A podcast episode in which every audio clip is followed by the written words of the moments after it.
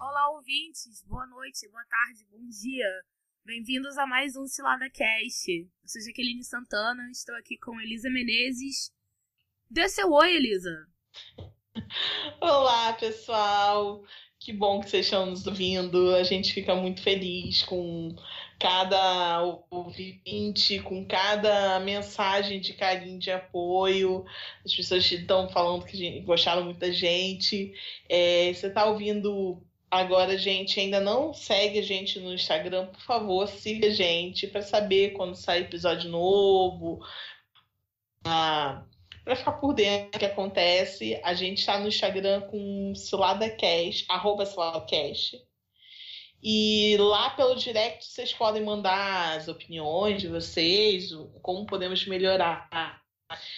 E podem mandar histórias de vocês também para fazer parte do nosso podcast. Se vocês preferirem, também podem mandar as histórias e os feedbacks por e-mail, no ciladacast.gmail.com. Não sabe o que é o CiladaCast? O CiladaCast é um podcast para falar aquelas histórias que a gente fica contando na mesa do bar, ou então quando tá tomando cafezinho, aquelas histórias pra gente rir ou se revoltar. Eu tô achando que o episódio de hoje vai ser mais para se revoltar do que para rir, não sei. Porque ele tava pistola mais cedo, então não sei. Porque hoje é um episódio especial em homenagem à búrdia da educação pública. e é isso, sobre escola, creche, universidade, pós-graduação.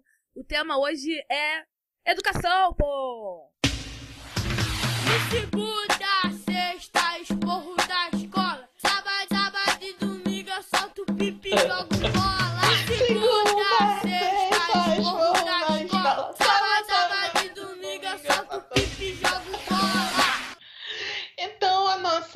Primeira história é uma história singela, de amor, quase um. Não era amor, era cilada, que aconteceu com a nossa ouvinte Luísa.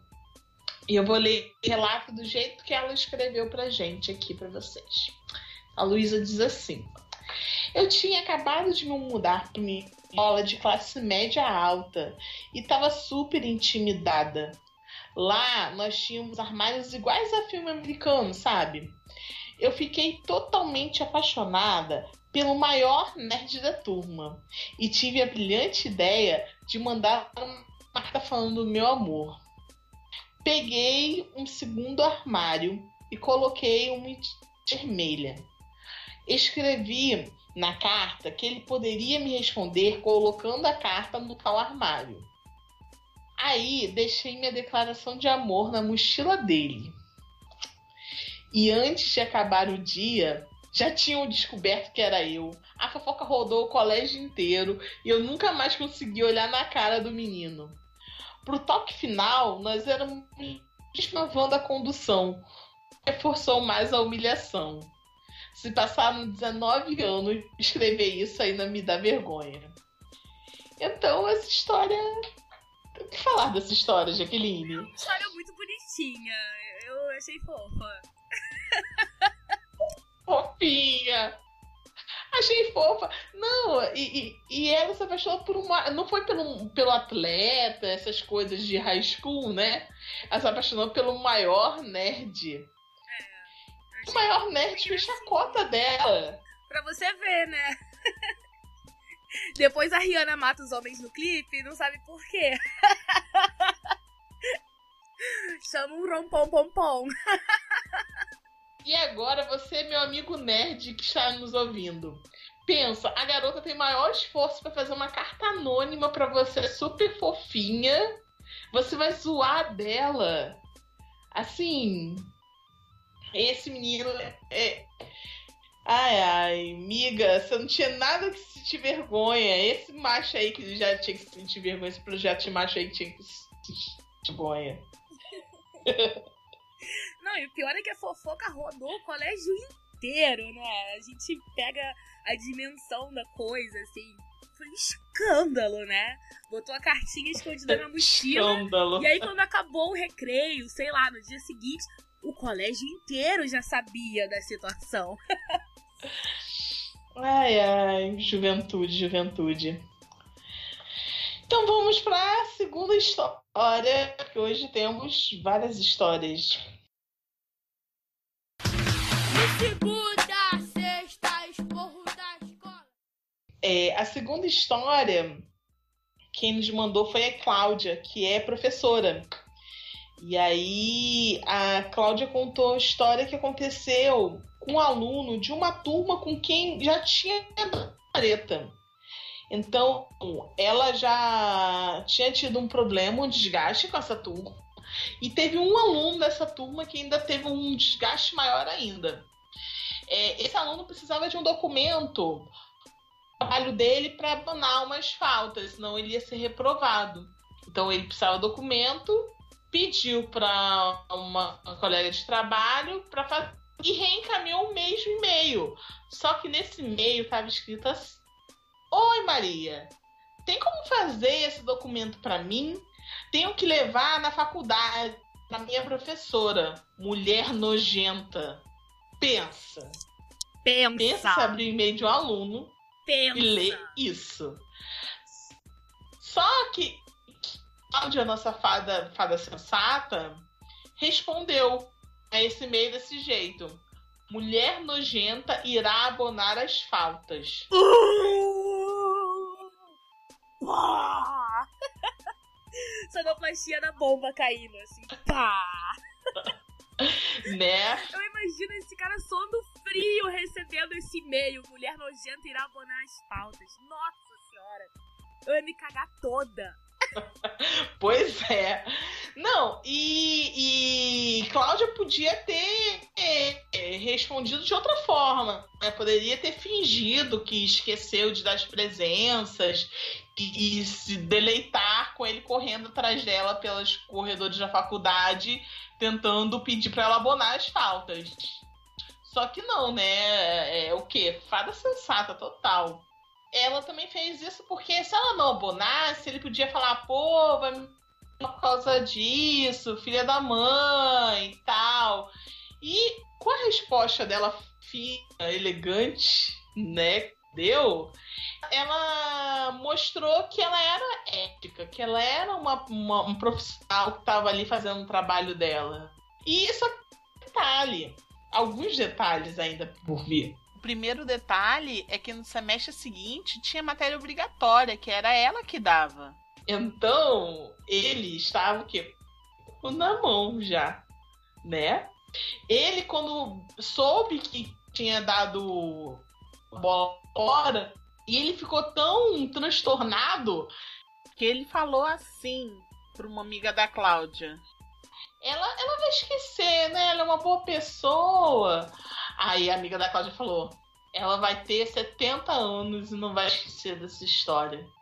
E não vai mesmo. Agora, ainda mais tá gravado em, em podcast e tudo. Se esquecer, eu coloco o podcast logo de novo a história. O ranço se. É, e aí. E aí, ó, aí, ó. Fica a denúncia aí. A gente não esquece. A gente perdoa, mas não esquece. A gente não esquece. Forgive but not forgotten. A gente não esquece. Não, e, e, isso foi no final do semestre, né? E esse aluno ficou de recuperação, né? Que não baixava faltar, tinha que ficar de recuperação. Então, no dia da recuperação, ele chegou, que ela estava dando a recuperação, ele veio, pediu desculpas pelo e-mail, e a Cláudia só olhou para ele com desprezo e continuou entregando as provas. Aí quando ela voltou depois de ter entregue as provas, ela falou baixinho, assim, só para ele ouvir. Agora que falou, banca. Né? Falou só isso e continuou sua caminhada. Então ele começou a rir de nervoso. Esse moleque começou a rir de nervoso, né? A única coisa que ele podia fazer era rir de nervoso. E nesse dia da, da prova. Gente, eu teria trancado, eu teria trancado a matéria. Eu teria trancado a matéria, eu nunca mais botava o pé na sala com essa mulher dando aula pra mim. Ele foi corajoso, ele foi ousado. Não, você não tem noção. Os amigos dele falaram pra ele, assim, antes de entrar no dia da prova, assim, ó, ou você entra antes ou você entra depois da gente. A gente não quer a nossa imagem associada a você. Pensa os amigos dele falando isso. Não queremos andar junto com Os, ele. os amigos logo enxotaram ele, né? É da Pois mesma é. patota. Não, né? e nesse dia da prova, no final, Até os amigos, olha só. E, e nesse dia da prova, quando ele voltou, né, foi entregar a prova e tentou se desculpar e falou: Ah, você tem que entender que é nojenta no sentido de exigente. Olha, cara de pau. Eu sei que Cláudia sai, Tenta sai dessa que história sendo piora, justa, plena. Ética. Pois é, e Cláudia fada, fada sensata, ética maravilhosa. E se divertiu um pouco também com o desespero do aluno, né?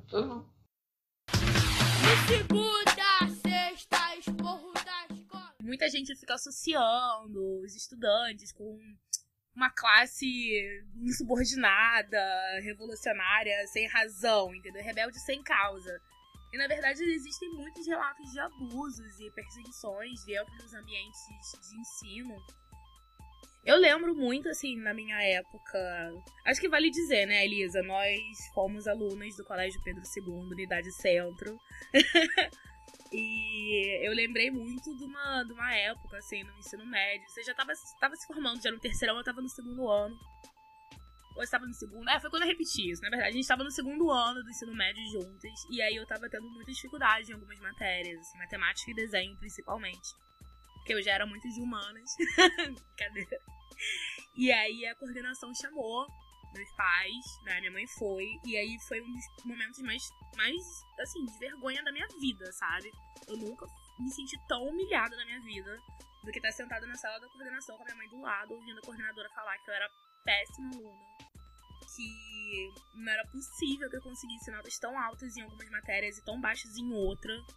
Sabe? Que se eu continuasse desse jeito não ia ter futuro nenhum, sabe? Minha mãe com cheio d'água, querendo chorar, e eu assim, morta morta de vergonha, afundada na cadeira. É, e assim, era uma coisa que era, uma dificuldade muito grande que eu tinha, eu não conseguia melhorar de fato, assim. Eu acabei desistindo de me dedicar às matérias porque eu não conseguia associar uma coisa com a outra. E eu preferi, de fato, assim, me dedicar mais a algumas matérias do que outras que eu tinha mais dificuldade. E não era por rebeldia nem nada, era realmente uma dificuldade de aprendizado. Eu não gostava também dos professores, eles também não gostavam de mim, porque eles achavam que eu tinha desistido de aprender a matéria, assim. É, de fato era meio complicado. Eram professores muito autoritários em sala de aula também, assim. E é interessante ver que hoje em dia todo mundo fala assim, ah, a colégio do segundo é uma bagunça, porque aluno pode usar. Aluno, rapaz pode usar saia, é uma bagunça, e é curral eleitoral do PSOL. E tem um monte de esquerdista, um monte de maconheiro. E olha, de verdade, foi, foi um choque na minha vida quando eu mudei de colégio. E entrei no Pedro II, porque era um colégio absolutamente rígido, muito estrito com uniforme, com uma, uma questão de, de autoridade dos professores, e professores que eram muito marrentos, entendeu? Assim, ah, porque você não sabe que eu sou professor do Pedro II, eu sou foda, eu tenho mestrado, doutorado, você é uma aluna ignorante, sabe? E assim, é uma doideira, porque agora virou balbúrdia, né? Os alunos bagunceiros. Bastante Pedro II, você estava em qual colégio? Eu estudava no Colégio Católico Divina Providência. Você estava no colégio católico. Eu estudava no Colégio Divina Providência, no Jardim Botânico. E, e, e, e foi pro Pedro II, estudava no colégio católico. Colégio foi Católico, de Pedro padre. II que começou a achar a escola rígida. Foi isso mesmo que eu vi? Foi, foi, foi. E o inspetor atrás de você no corredor que não podia, você tá fora de aula, sabe? Tipo, ai, você vai no banheiro, se você desviasse pra beber água, ia lá o inspetor atrás de você, entendeu? E reclamava se seu tênis tivesse uma listrinha branca, que tinha que ser todo preto? E não podia, gente, não podia, assim, namoradinhos, né, colégio, não podia beijar no corredor do colégio, gente. Se acontecesse de pegar alguém, assim, de mãozinha dada, inclinando assim a cabeça no ombro do mozão, e já chegava, separa, separa, separa, separa, separa. Eu assim, gente, que careta, sabe? no colégio católico, o pessoal do, do ensino médio vivia se agarrando. Eu, eu lembro que eu fui começar a estudar sociologia no colégio, né? Nessa época. E tinha altas brigas com o professor de sociologia. E no final eu fui fazer faculdade de ciências sociais, né? Sim. Mas é, a gente tinha altas brigas. Eu tinha altas brigas com o professor de sociologia. Ele não era bom em, doutrinar alunos. Ele Ele, não era bom em péssimo, doutrinar alunos. péssimo. Olha, ele não era. Por- E ainda tem isso, nós duas fomos fazer a faculdade de Ele era péssimo. sociais. Tivemos aulas com esse mesmo professor e ele era insuportável. Eu ficava estudando sociologia pra poder rebater ele na aula seguinte. Sim, pra ver, né? Pra ver como os professores doutrinam essas crianças. Essas crianças. Na verdade, olha, essa geração nova que tá vindo, essa geração nova que tá, tá sendo um arraso. E assim, eu acho que os adultos têm que prestar atenção nas crianças, nos adolescentes, não só pelo que eles estão formando nessas crianças, mas também respeitar essas crianças que estão vindo com ideias, com conhecimentos que vão, vão revolucionar. Eu, a pouca esperança que eu tenho no mundo são nesse, nesse pessoal que é estudante agora, que está no colégio agora. É isso, né? É, é que eles são os alunos que vão estudar para rebater o que o professor falou, para pra saber mais que o professor. Balbúrdia mesmo. balbúrdia. E é isso, gente. Você tem que acreditar mesmo no que, que, no que, que os jovens estão falando, né? Porque, veja, o que aconteceu nos últimos anos de, de pautas, de temas sensíveis, a questão do bullying, do assédio nas escolas, é uma questão muito importante, né? E que foi levada pra internet é, de uma forma surpreendente. Aquelas hashtags é, de, de professor que assediava em rede de cursinhos, né? De pré-vestibular. Em escolas particulares também teve. Foi, eu acho que a mobilização de hashtag mais recente, né? Do professor abusador, assim. E são relatos que causam muito espanto, porque às vezes as pessoas ficam constrangidas de levar isso para direção, para coordenação dos ambientes estudantis. E muitas vezes essas denúncias são descartadas, né? É uma mobilização que eu acompanhei de perto dentro da universidade, na pós-graduação também, da dificuldade que é levar adiante denúncias de, de abusos de professores, porque tem, é claro, toda essa questão da autoridade, são figuras com carreiras sólidas, né, uma reputação, e também tem muito daquilo da broderagem, né? Sim. As pessoas ficam com muito tato na hora de denunciar esse tipo de coisa. A burocracia é muito grande, né? Passa por várias instâncias das, das, das instituições de ensino. E acaba que muitas vezes é mais fácil você abafar, né? E falar que é uma aluna que que estava apaixonada pelo professor e aí ficou com raiva porque não foi algo recíproco e tá inventando, ou que é uma aluna que quer chamar atenção, né? Reforçando esses estereótipos de aluna doida, né? Do que levar adiante e falar esses casos de, de abuso, né? Então, falando em casos assim, vamos contar a última história do dia, que é a história da nossa ouvinte e participante queridíssima, Lola. A Lola, inclusive a Lola merece um quadro só pra ela, de tão Beijo, guerreira Lola! desfilada que ela é. De segunda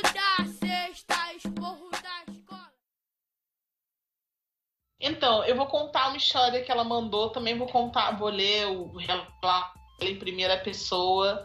É, Lola que se- chegou a se formar em direito. Hoje é, é artista plástica, aliás, artista em muitos níveis. Só que ela, na formação dela de graduação, foi em direito. Eu levava muito pouco a sério a matéria de filosofia do direito. Era uma época que eu tinha um trabalho que me sugava a alma. E eu já tinha aceitado que teria que ter algumas matérias de novo. Eu perdi o prazo para entregar um trabalho de filosofia, achando que era um, um daqueles trabalhos de meio ponto, mas soube que valia metade da nota. Falei com meus amigos que reprovar a matéria e paciência. Mas estes meus amigos eram orientandos do professor e disseram para levar o famoso bombom da cantina para ele e pediram para daria o prazo a mais. Fui até a sala em que ele estava aplicando prova e ele me disse para entrar. Expliquei minha situação, meu trabalho, sugador de alma, o prazo e tal, e dei o bombom. Ele ficou de pé e chamou a atenção de toda a sala, dizendo que eu tinha dado um bombom para ele dar mais prazo. E olhou para mim e perguntou como seria se ele quisesse comer outra coisa. Eu disse que ia fazer a matéria de novo. Ele riu, disse que era outro bombom, bem piadinha Silvio Santos, e me deu o prazo. E, inclusive, me deu nota máxima antes de eu entregar o trabalho. Porque ele não ia ler mesmo. Nossa, que babaca, gente. Ai, gente, vamos combinar até quando a gente tem que aturar velho chato, babão, tipo Silvio Santos. Não tem mais graça, gente. Pelo amor de Deus, coisa, coisa desagradável, viu? Porque a pessoa sabe que tá sendo inconveniente, sabe que não colou, que ninguém mais tá rindo, que não tem graça, fica igual um bobão. Se achando muito, muito, muito legal, muito descolado. E é o que mais tem aí também, na verdade. Olha, vou falar. Insuportável. Pois é. Antes fosse doutrinadores marxistas do, do marxismo cultural. Antes fosse. E essa foi a nossa última história de Ovides. E agora nós vamos para o quadro Perfídia. Então vou contar para vocês nada mais, nada menos do que Perfídia. É, o quadro Perfídia é o espaço que a gente reservou nesse podcast nosso, né? Então a gente pode reservar o espaço que a gente quiser para falar de questões mais políticas, né? Mais reclamar desse governo desgovernado e nos governa. E hoje não poderia ser outro assunto além do corte de verbas para educação, né? Jaqueline fez o dever de casa, aluna estudiosa que ela é, vai falar sobre isso. É, bom, estamos gravando essa edição do podcast no dia 6 de maio. E o presidente Jair Bolsonaro esteve no Rio de Janeiro para comemoração dos 130 anos do Colégio Militar do Rio de Janeiro, que fica na Tijuca, na zona norte da cidade. E foi marcada uma grande manifestação de estudantes, é, principalmente estudantes secundaristas, é, contra essa decisão né, de um, corte, de um bloqueio de verbas de pelo menos 30% é, de uma verba do Ministério da Educação para o ensino público federal.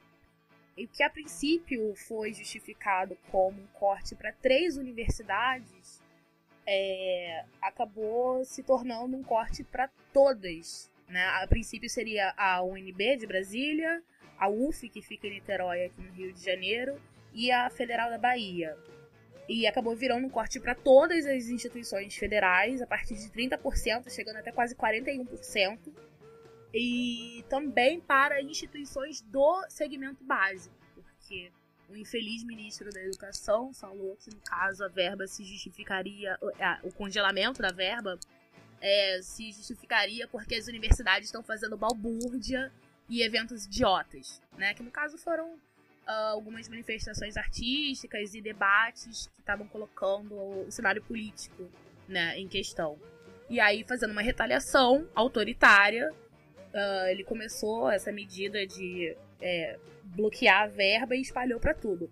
E a desculpa dele é que esse dinheiro bloqueado do ensino superior seria investido na educação básica, né? Você tem que prejudicar né, a ponta do ensino para favorecer, no caso, as criancinhas. E isso não se justifica porque é, institutos como o Cefet, uh, Colégio Pedro II, o Instituto Federal do Rio de Janeiro, colégios de aplicação da, da Universidade do Estado do Rio também seria afetado, e da Universidade Federal, da Universidade do Estado, da Federal, da Rural, todas seriam afetadas também por isso. Então, não cola mais a justificativa, né? De que você quer prejudicar um lado para favorecer o outro, porque todo mundo vai ser afetado por isso.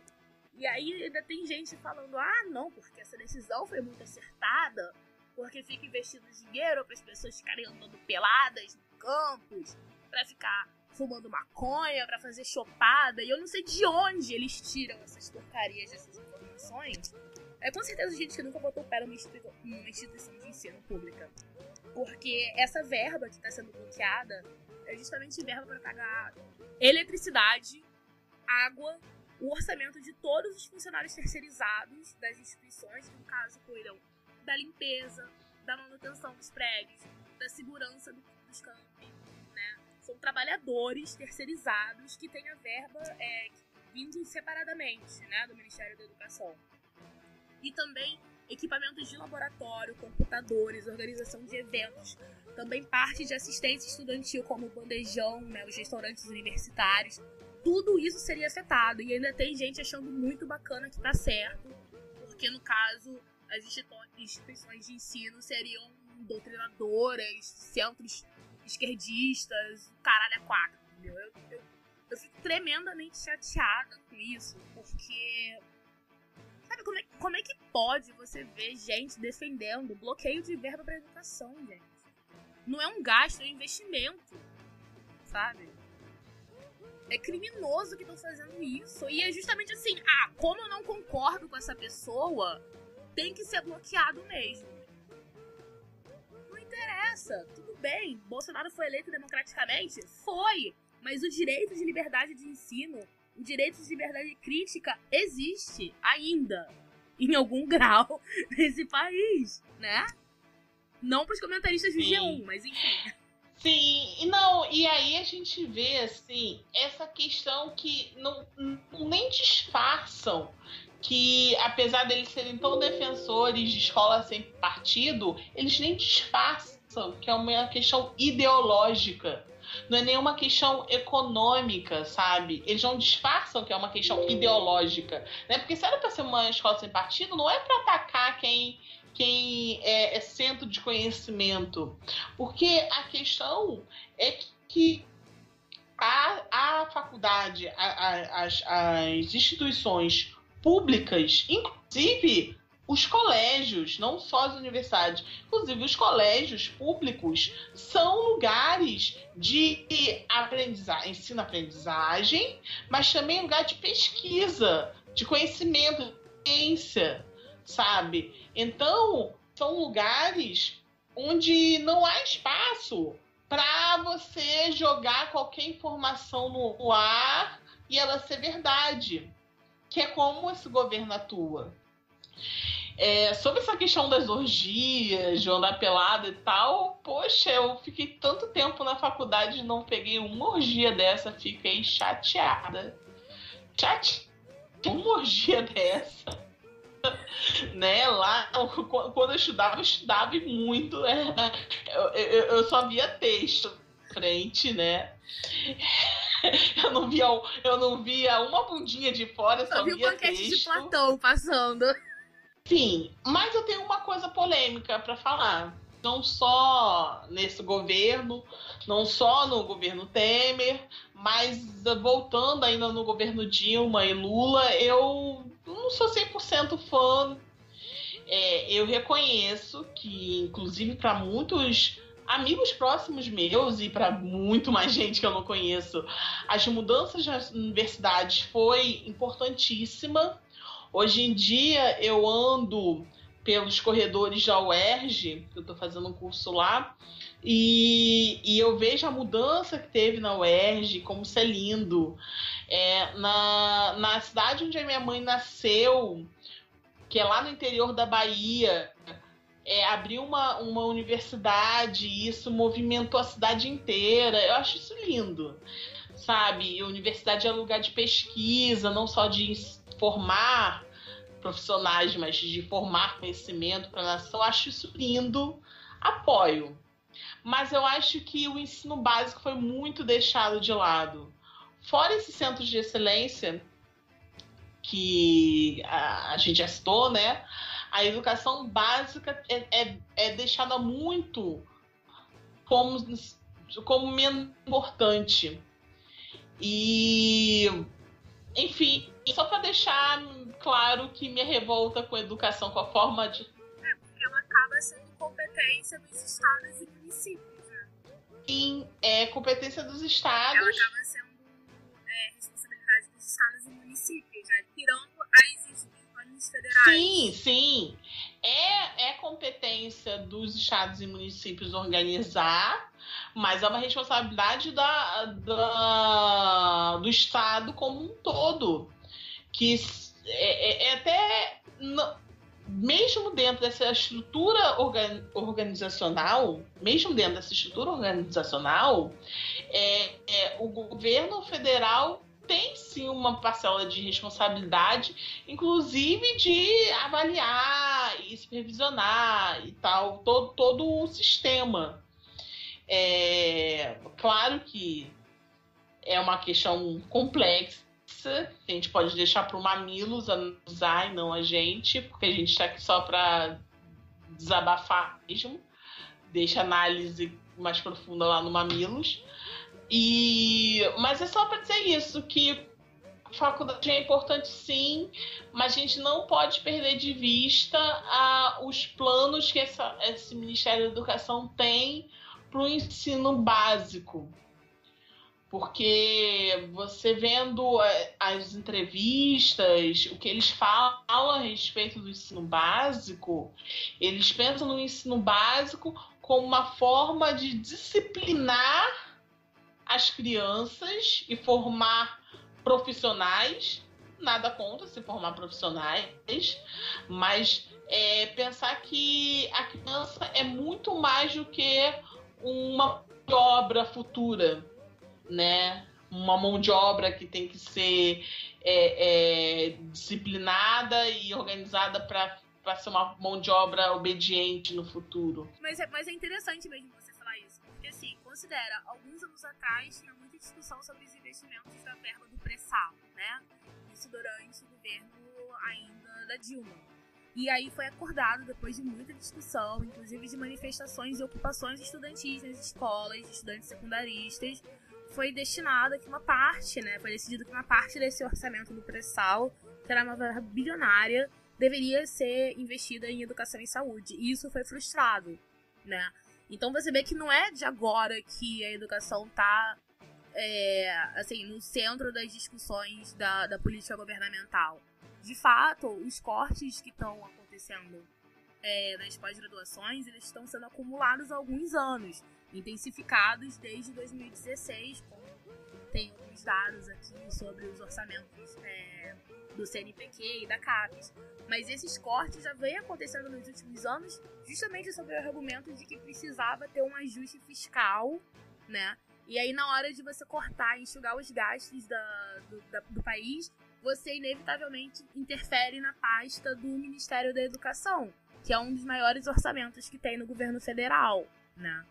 Então, assim, é uma disputa constante, é, é muito importante isso, e você vê como se cruzam os interesses ministeriais, né? Por exemplo, é, eu pesquisando para gravar hoje descobri que foi acelerado é, o número de credenciamentos de novas universidades. Só nesse ano acelerou em 70% o credenciamento de novas universidades particulares em todo o território nacional. Né? E aí você vê que estava rolando já há algum tempo também no Congresso a discussão sobre o ensino à distância, né? E formas de avaliação de instituições de ensino também, no caso para flexibilizar essa, essa avaliação. E é interessante que, né, as universidades públicas que são vistas como centros de balbúrdia são as mais bem avaliadas em rankings nacionais e internacionais. Então, é, não tem nada que justifique esse tipo de perseguição a não ser justamente uma paranoia ideológica, né? E você vê também toda uma mobilização de associações de universidades privadas, é, que inclusive tem a representante que é irmã do ministro Paulo Guedes, né? E que está se articulando de uma forma muito intensa para conseguir abrir novos cursos, novos polos e tudo mais. Então, assim, veja, não é uma questão de, de paranoia nossa, que de fato as informações são essas, entendeu? Tem dados feitos, números é, comprovando como centros de, de ensino, monopólios educacionais, como uh, Anhanguera, Croton, Uninove, até mesmo o Grupo Estácio, que é muito famoso aqui no Rio de Janeiro, como eles estão se articulando e conquistando espaço mesmo, com inclusive representantes na Câmara dos Deputados defendendo os interesses dessa categoria. Então eu acho muito importante que a gente se mantenha, né? É, muito atento para o que está acontecendo no país nos últimos anos, mas também é consciente de que assim a pauta da educação ela está sempre no centro de disputas enormes, né? De, de poder e que a gente não pode deixar mais é, que o futuro né, de uma geração seja comprometido por conta disso. Não é justificativo. Como eu já falei aqui, gasto com educação não é gasto, é investimento, é formação, né? Você não pode cortar um orçamento de 9 bilhões de reais de 2014 para 3 bilhões de reais em 2019 porque não tem mais dinheiro. Enfim, não é uma questão de despesas, né? Porque, enfim, os empresários e as grandes empresas continuam devendo para previdência e para um monte de lugar sem é, acontecer nada. A gente se empolgar, a gente emenda uma história na outra, né? É, emenda o da previdência, leis trabalhistas. É, e aí, mas para não, a gente não se estender muito nisso, mas também para não esquecer que para quem lucra com isso, né? Porque tem gente que perde e sempre tem gente que ganha, sempre. Não é? é realmente seria, não tem alguma lógica dentro dessa Sim. falta de lógica. Então tem a lógica de formar indivíduos menos questionadores, mas não podemos esquecer, não podemos deixar de falar que conforme o ensino público ficar mais precário, o ensino particular ganha força. Hoje, se eu converso com amigos meus que são classe média, média baixa, inclusive, média baixa, ninguém quer o seu filho numa escola pública. A pessoa ganha é, é, um salário pequeno e desse salário que a pessoa ganha, ela vai pagar uma escola particular. Uhum. Então, quem ganha muito com isso são as instituições particulares, são as escolas particulares, as universidades particulares, as universidades particulares que lucram muito e não produzem um retorno para a sociedade, não querendo fazer uma um marxismo cultural com vocês, nem doutrinar nem nada, mas a religião está aí por trás de tudo isso também. É verdade. E é importante ressaltar, já que estamos falando, né, de muitas reformas que vêm acontecendo nos últimos anos, que as pessoas que produzem conhecimento na universidade, no caso falando de estudantes de mestrado e doutorado, não são vistas como trabalhadores. Né? As pessoas que recebem bolsas de pesquisa, tanto bolsas é, da CAPES, né, que, que é o instituto responsável pelo aperfeiçoamento de pessoal no nível superior, né, que é realmente dedicada à capacitação e à expansão da, da pós-graduação no país como do CNPq, que é vinculado ao Ministério da Ciência e Tecnologia, lá do, do ministro astronauta, é, eles, eles são vistos como, enfim, estudantes. Eles não têm garantias trabalhistas, eles não têm direitos, eles não contribuem com a aposentadoria, eles não têm direito à licença maternidade. Os reajustes de bolsas não acontecem há anos. Há anos. São as mesmas bolsas e você está ativamente produzindo conhecimento tecnologia inovação e história para esse país. Né? 95% do conhecimento científico produzido no país vem das universidades públicas. Os projetos de extensão, de parceria com é, empresas estatais, como a Petrobras, por exemplo, que tem diversos prédios lá no, no campus do Fundão né, da UFRJ, é um grande investimento de combustíveis e produtos que são exportados, né? Centros de tecnologia, por exemplo. No caso é, de outras instituições que trabalham com a área de biomedicina, saúde, aqui na área de ciências humanas, premiadíssima, mundialmente reconhecida, né? Tá toda vinculada à instituição pública de ensino, que no caso é uma garantia, né, de retorno da contribuição do cidadão brasileiro. Então, todos deveriam se unir para ter uma educação sólida, uma educação pública de fato de qualidade inclusiva, né? Não é para ter cenas como eu tive, tivemos a infelicidade de ver hoje mais cedo é, foto na favela da Maré.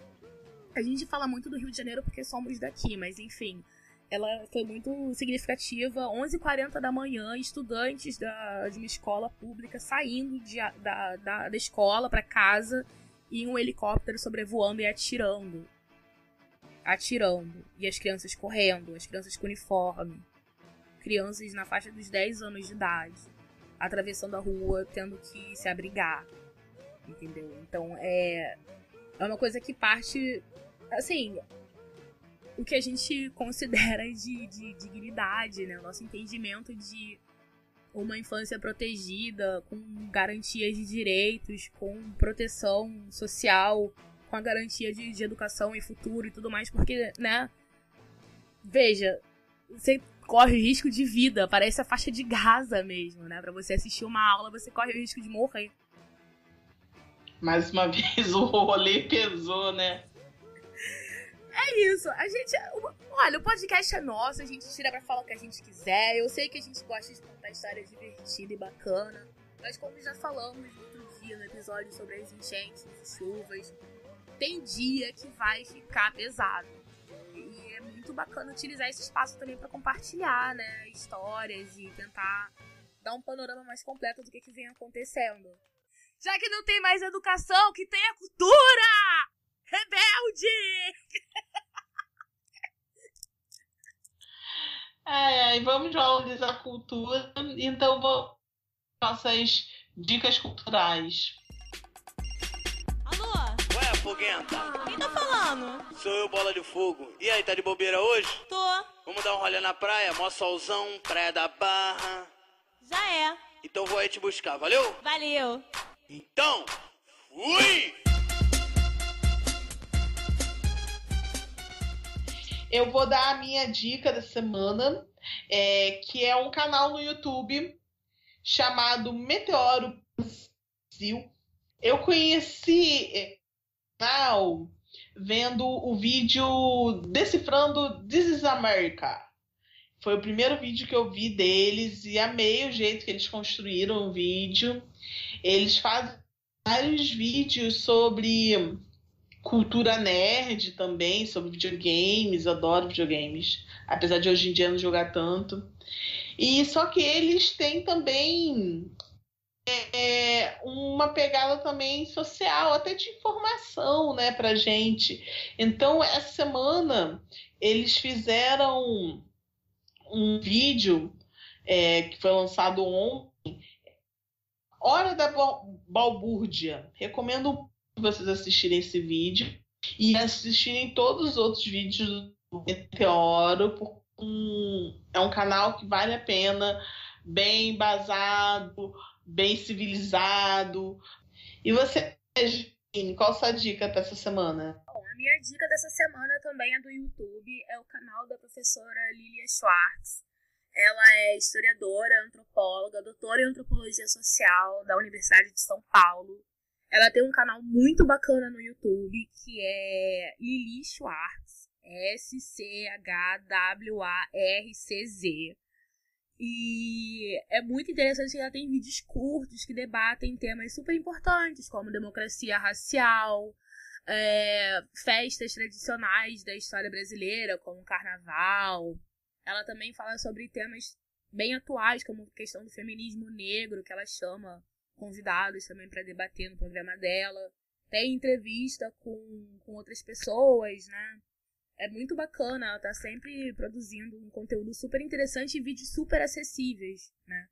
E nesse trabalho de divulgação do conhecimento científico produzido no país, eu acho que ela é uma das mais é, compromissadas né, com isso, além da professora antropóloga Débora Diniz também, que tinha um canal no YouTube antes de ter que ser afastado do país por conta de perseguição política e ameaças de morte. Enfim, eram também era duas pesquisadoras muito compromissadas né, com essa divulgação científica. E aí fica a minha dica, o canal da professora Lili, que ela né, coloca esse apelido, é o canal da professora Lilia Schwartz. Ah, queria fazer mais uma, mais uma dica cultural? Posso? Posso, né? É nosso. Se deixar, passo. Pode.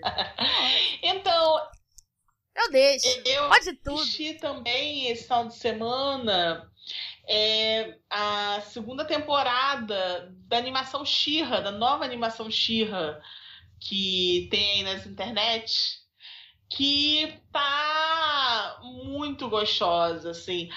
Ainda tem um, um quê de lição de moral que nem era na década de 80, né? Na década de 80 já tinha lição de moral nos desenhos, nunca foram neutros. Só que a nova versão da Xirra tá uma doutrinação marxista, cultural, deliciosa. Tá É, é muito gostoso de ver, sabe? É gostoso de ver aquelas roupas que permitem as pessoas terem movimento. Eu que costuro, acho isso. Preste atenção nessas coisas. Acho ótimo ver a diversidade de cores que tenham. As pessoas são coloridas, o desenho é colorido, é tudo muito colorido. E tem uma diversidade na- nos temas, as formas que os temas são tratados. É, é uma delicinha, assim. E se por acaso o clima tenha pesado, eu recomendo como um sopro de luz, brilho e arco-íris a nova versão da Xirra. Procura aí nas internet, você encontra. É isso, gente. É, pedimos mais uma vez que vocês continuem nos acompanhando pelas redes sociais, no Instagram, arroba CiladaCast. E que vocês continuem mandando suas histórias pra gente pelo e-mail também, ciladacast.gmail.com ou pelo direct do Instagram. E agradecemos por todo o carinho, pelo feedback, pela audiência. E é isso. Até a próxima. Tchau, tchau! We don't need no education.